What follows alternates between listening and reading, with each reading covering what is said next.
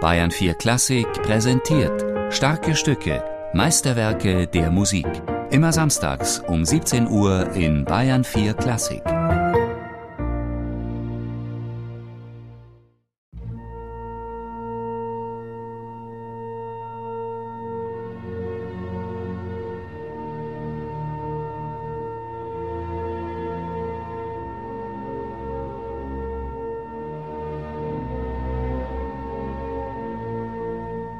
Voll Zufriedenheit über eine vormittags glücklich geendete Sinfonie und ein vortreffliches Mittagsmahl entschlummerte ich sanft und sah mich im Traume plötzlich in den Konzertsaal versetzt, wo alle Instrumente belebt, große Assemblée unter dem Vorsitze der gefühlvollen und mit naiver Nasenweisheit der Oboe hielten. Sir Roger Norrington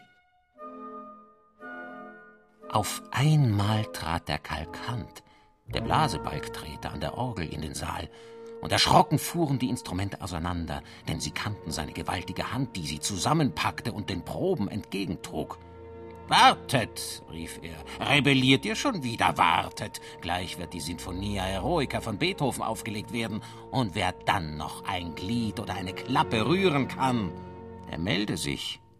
Alle die Beethoven-Sinfonien sind revolutionär. Auch die erste mit diesem komischen Anfang, äh, die zweite, puff, dritte, Wahnsinn, vierte, sehr interessant und so weiter. Alle neun sind sehr revolutionär, sehr schockierend vielleicht. Die Heroica war sehr schockierend. Oh, so lang und so, so laut. Und, oh. oh, nur das nicht baten alle. Lieber eine italienische Oper. Da kann man doch noch zuweilen dabei nicken, meinte die Bratsche. Larifari, rief der Kalkant. Man wird euch schon lehren. Nein, hört das Rezept der neuesten Sinfonie, das ich soeben von Wien erhalte, und urteilt danach. Es ist immer Klassik. Das ist sehr wichtig für einen Dirigent. Es ist nicht sehr rot und schwarz Romantik und deutsche Klagen und so weiter. Es ist ein sehr, sehr spät Heidensinfonie, wenn man kann so sagen. Ein Romanfragment, unvollendet. Die Assemblée der Instrumente war in Aufruhr geraten, wegen der neuesten Sinfonie des Herrn van Beethoven. Der Albtraum eines namenlosen Komponisten?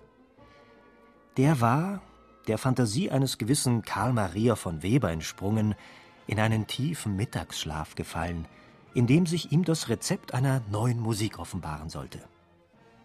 Keine Spur fand sich da von revolutionärem Pathos. Kein vor Wut zerrissenes Titelblatt mit einer Widmung auf einen kleinen Korsen mit Namen Napoleon. Da kündete nicht der Weltgeist, es tobte nicht einmal ein Gewittersturm, sondern es erklang bloß die Sinfonie mit der Nummer vier in freundlichem B-Dur, Opus 60. Die unscheinbare?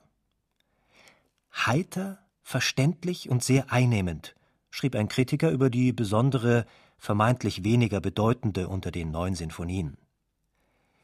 Griechisch schlank nannte Robert Schumann einmal diese Sinfonie, über die kaum mehr bekannt ist, als dass sie 1806 im schaffensreichsten Jahr des Komponisten entstanden ist. Ein klein besetztes Werk, zumeist transparent, fast kammermusikalisch instrumentiert, das fein ausbalancierte Farbenspiel der Holzbläser. Die Symphonie erklang erstmals in einem Privatkonzert im Palais des Fürsten Lobkowitz 1807. Öffentlich zum Besten gegeben wurde sie erst einige Jahre später. Von dem Wunderlichen und die Wirkung mehr Hindernden als Fördernden in den einzelnen Wendungen, wodurch Beethoven in der letzten Zeit manche Ausführende scheu und manche Zuhörer irre macht, findet sich hier nicht allzu viel. Wir kommen von Bach und von Händel und, und Haydn und Mozart und dann wir, wir kommen in die, in die Zeit Beethoven und wir müssen natürlich spielen Endlich spielen Beethoven wie in Partitur. Vorher hatte ich ein Partitur genommen und ich höre nicht von Sankt Karajan und an andere Götter.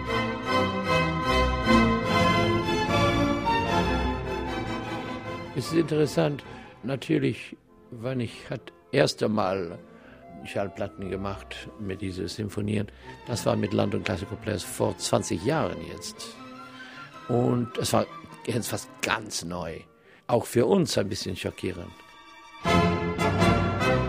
Alles. Tempo, Phrasierung, Klang, alles war interessant. Die unscheinbare? Eine Sinfonie, die vergnüglich und doch nur vermeintlich klassisch daherkommt. Klassisch im Sinn von ausgewogen. Doch erklingt da eine Musik, in der das Visionäre, das Revolutionäre in feinen Abweichungen von Erwartungen liegt. Das Brüchige zeigt sich im Verborgenen und erscheint frappierend modern. Mein Name ist not Simon Riddle. Deutscher Klang, so genannt, ist oft mit äh, Berlin Philharmoniker oder Leipzig oder, oder Dresden gedacht. Wenn man spielt laut, mit viel Vibrato und langsam, es ist vielleicht ein deutscher Klang. Ich mache keinen deutschen Klang, ich mache Klang. Allegro man und troppo. Schnell, aber nicht hastig. Das Finale von Opus 60 kommt als munteres Perpetuum mobile daher flüssig wie Quecksilber, so aberwitzig, dass einzelne Themen kaum herauszuhören sind. Wie es dem Tondichter aus dem fragmentarischen Kunstroman erging mit dem Rezept dieser Sinfonie, die auf so hintersinnige Weise mit den Konventionen des Klassischen zu spielen schien. Er lauschte gebannt dem Vortrag des Kalkanten, des besserwisserischen Blasebalgtreters der Orgel und Orchestertyrannen. Gott bewahre! Es ist nicht mehr von Klarheit und Deutlichkeit, Haltung der Leidenschaft, wie die alten Künstler Gluck, Händel und Mozart wähnten, die Rede. Überhaupt vermeide man alles Geregelte, denn die Regel fesselt nur das Genie. Da riss plötzlich eine Seite an der über mir hängenden Gitarre, und ich erwachte voll Schrecken, indem ich durch meinen neuesten Traum auf dem Wege war, ein großer Komponist im neuesten Genre oder ein Narr zu werden.